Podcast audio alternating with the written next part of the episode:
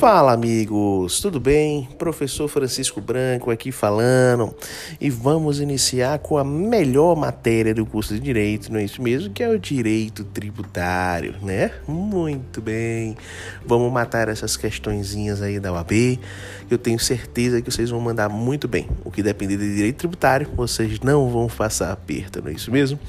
Então vamos lá, meus caros. Talvez um dos grandes temas que caiam na prova da OAB é justamente o fato de você tratar a respeito das limitações constitucionais ao poder tributar. Limitações constitucionais ao poder tributar constituem verdadeiras garantias constitucionais. Garantias constitucionais estas criadas e previstas na Constituição Federal que imputam ao Estado determinados deveres no aspecto tributacional. Em outras palavras, são garantias criadas em prol do contribuinte, em prol do particular, em face de eventuais destempérios eventualmente praticados pelo Estado brasileiro. Por isso, imputa obrigações ao Estado, fazendo com que ele as observe antes de exercer a sua soberania fiscal. O grande lance é que tratar sobre limitações é se resumir a dois grandes temas em direito tributário que são os princípios constitucionais tributários e as imunidades tributárias. A título de princípios constitucionais tributários, o primeiro deles que nós vamos tratar aqui é o princípio da legalidade tributária. O princípio da legalidade tributária, originalmente previsível no artigo 150, inciso 1 da Constituição Federal, prega que para eu poder criar tributos no Brasil, para eu poder majorar tributos no Brasil, né, elevar tributos no Brasil, eu dependo de um ato normativo. Qual, professor? Lei. A Constituição é muito clara. Dentre outras garantias constitucionais asseguradas ao contribuinte, é vedado, é proibido que a União, os Estados, o Distrito Federal e os municípios criem ou majorem tributos no Brasil, senão através de lei. Não é isso mesmo? Muito bem. Professor, pergunta: a Constituição fala em criar ou majorar, mas ela não fala nada sobre extinguir e diminuir. Eu posso extinguir e diminuir tributos no Brasil? Resposta: claro que pode. Pode sim. É que na prática a gente não vê muito, né? Porque, obviamente, a bomba sempre estoura no nosso bolso, no bolso do contribuinte. Mas existe sim, né? Existe sim a praticidade de você extinguir ou diminuir tributos no Brasil. E, obviamente, se eu extinguir ou diminuir tributos no Brasil, também vai, farei da mesma forma que eu os constituí. É a ideia geral do princípio do paralelismo é a ideia geral do princípio da simetria das formas, não é isso mesmo? Ou seja, professor, quando a Constituição me dá um determinado ato para a sua Constituição e não fala nada para desconstituí-lo, eu vou utilizar o mesmo ato. Quer ver? Eu vou dar um exemplo. em direito administrativo, vocês aprenderam que para eu poder criar, por exemplo, autarquia, no Brasil, eu dependo de lei. Mas também a Constituição não fala nada sobre a sua extinção.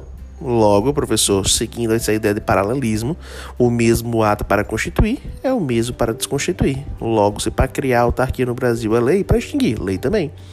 A mesma sistemática a gente vai apresentar aqui no direito tributário. No direito tributário, se para criar tributos no Brasil depende de lei, para extinguir, lei também. Se para majorar tributos no Brasil depende de lei, para diminuir, lei também. Ah, professor, mas eu gosto é de ler, eu gosto é de decorar, eu gosto de ver ali o preto no branco. Ah, é? Então tome nota aí. Artigo 97, inciso 1 e inciso 2 do Código Tributário Nacional.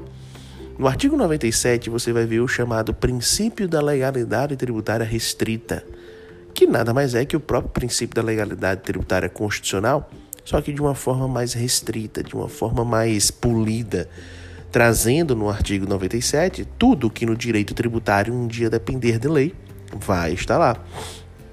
Exemplo: criação e extinção de tributos, majoração e diminuição de tributos, alíquota, fato gerador, base de cálculo, sujeito passivo, multas, crédito tributário, são todas matérias que obrigatoriamente devem ser dispostas por lei. Ok?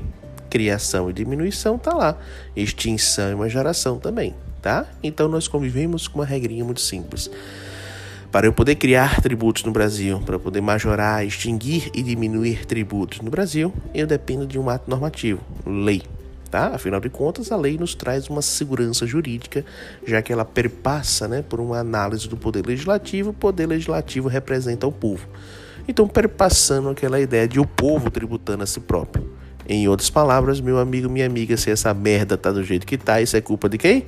É culpa sua, não é isso mesmo? É culpa do povo.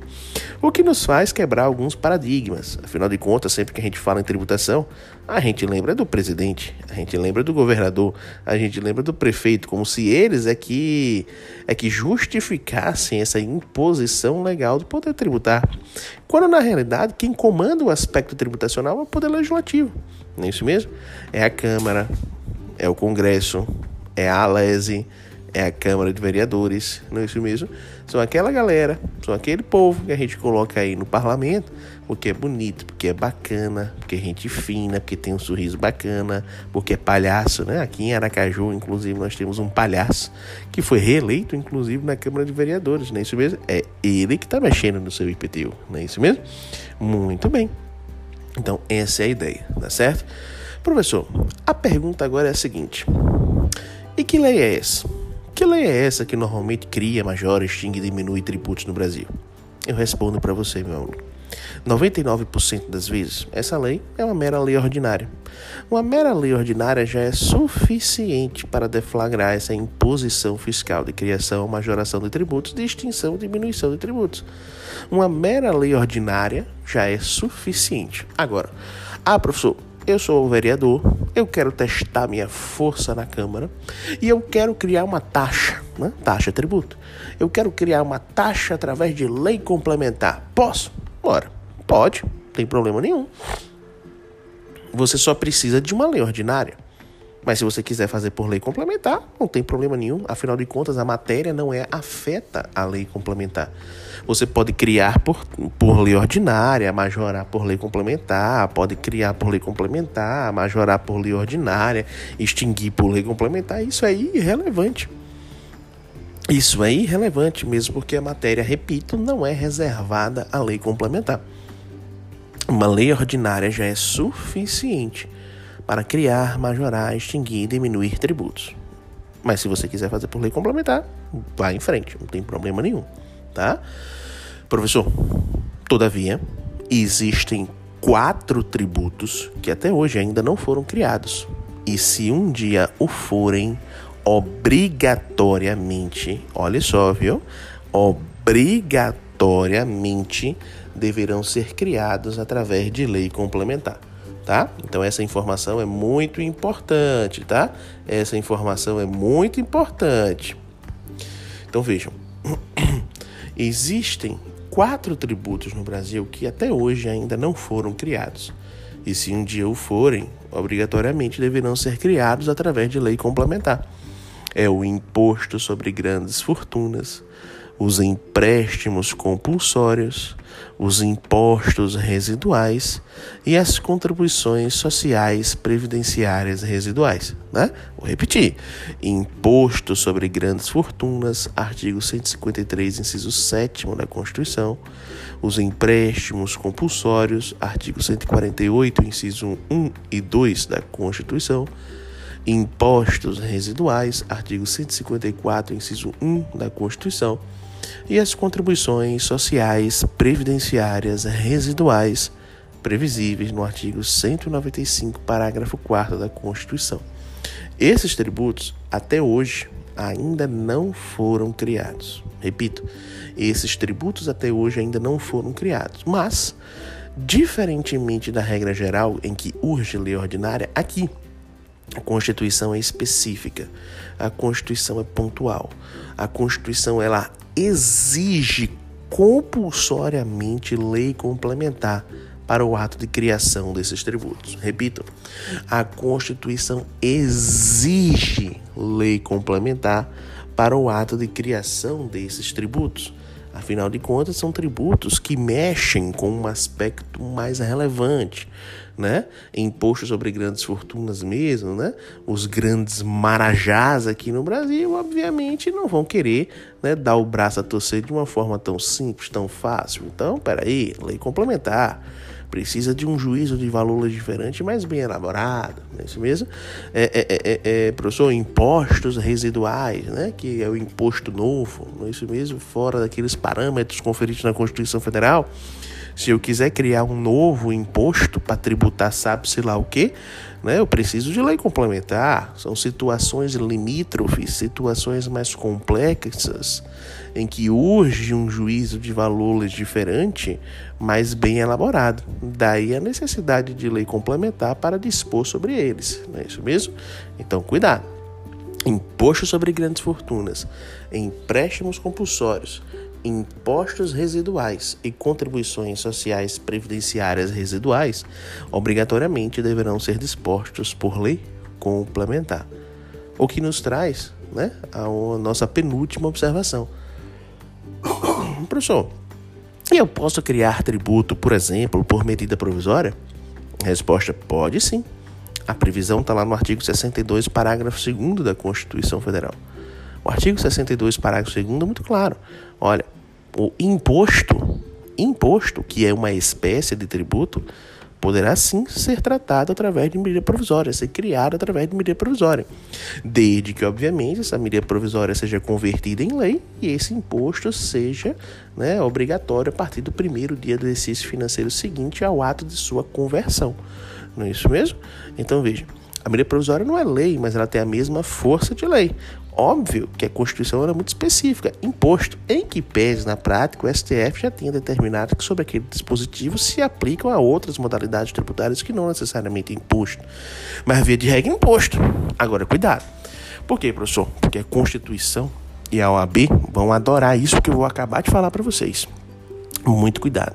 Nós temos uma vedação legal. Repito, nós convivemos com uma vedação constitucional muito específica, previsível no artigo 62, parágrafo 1, inciso 3 da Constituição Federal. Esse dispositivo vai me dar uma regra muito clara. Ele vai dizer bem assim: olha, é proibida a edição de medida provisória em projetos destinados à lei complementar. Repito, é proibida a edição de medida provisória em projetos destinados à lei complementar.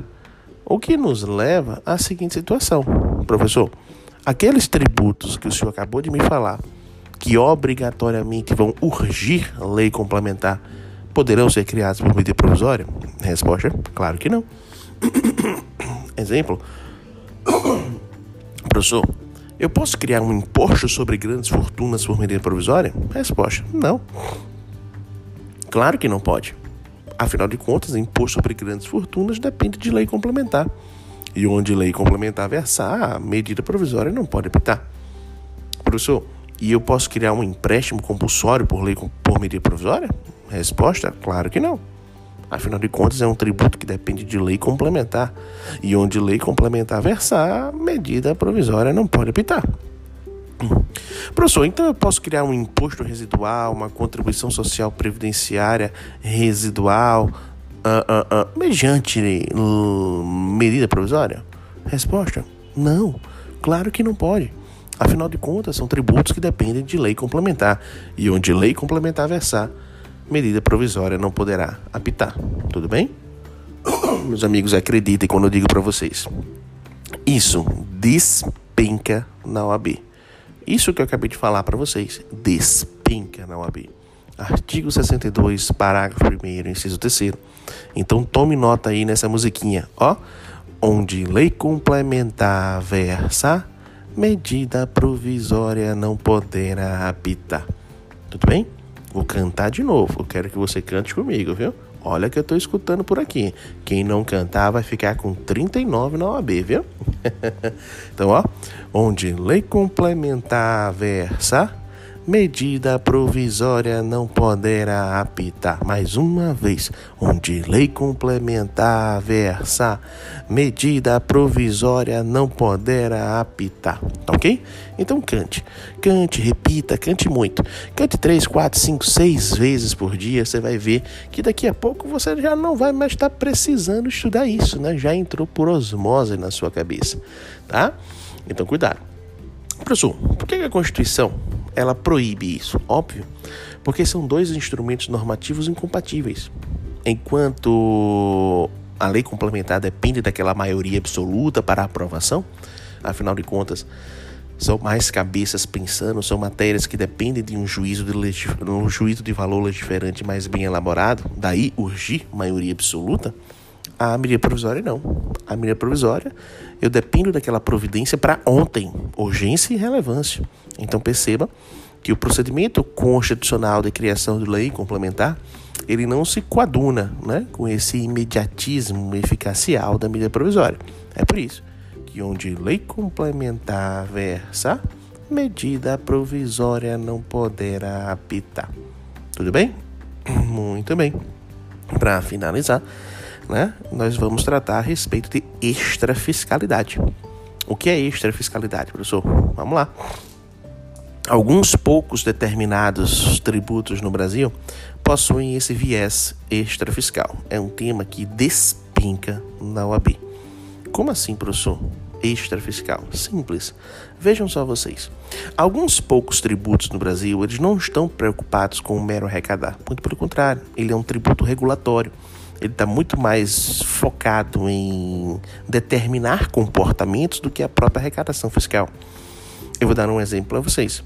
Recentemente, a CAMEX, através do Poder Executivo do Federal, né, a CAMEX, ela, mediante resolução, diminuiu, zerou as alíquotas de imposto de importação para aquisição de armas importadas, né, de pistolas de pequeno porte importadas. Praticamente zerou a alíquota de 20%.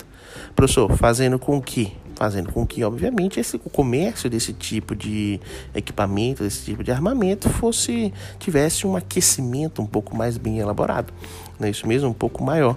Não é isso mesmo? Então perceba que é um tributo que, na realidade, não está preocupado com o ato de arrecadação.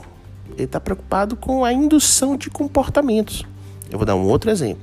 A presidenta Dilma Rousseff, há um tempo atrás, né, em 2012, se eu não me engano, ela, mediante decreto, zerou as alíquotas de IPI para carros novos produzidos no Brasil. Ah, professor, ela queria dar um presente ao brasileiro. Doce ilusão se você pensa nesse tipo de idiotice. Né? Porque, independentemente de quem está no governo, né? O que a União mais gosta de dinheiro, né? Então, meu amigo, pelo amor de Deus. Na realidade, ela não queria dar um presente ao brasileiro. Na realidade, nós estávamos à beira da recessão e as grandes montadoras no país estavam com seus pátios superlotados de veículo. E meu amigo, minha amiga, quando uma indústria dessa não desova seu meio de produção, é uma crise generalizada. Né? Demissão em massa, férias coletivas, é mais gente dependendo do Estado, do seguro-desemprego. Então, para poder conter esse tipo de externalidade, o que foi que ela fez? Mediante decreto, a própria punho, né, ela zerou as alíquotas de IPI para carros novos produzidos no Brasil, fazendo com que o comércio de carros novos tivesse uma aquecida, né, uma aquecida, justamente para poder desovar aquele meio de produção. Não é isso mesmo? Então, ó, isso é extra fiscalidade. São tributos que, pela sua condição, eles podem e devem induzir é, um comportamento, normalmente comportamentos consumeristas, tá? Qual é o grande lance desses tributos extrafiscais, professor?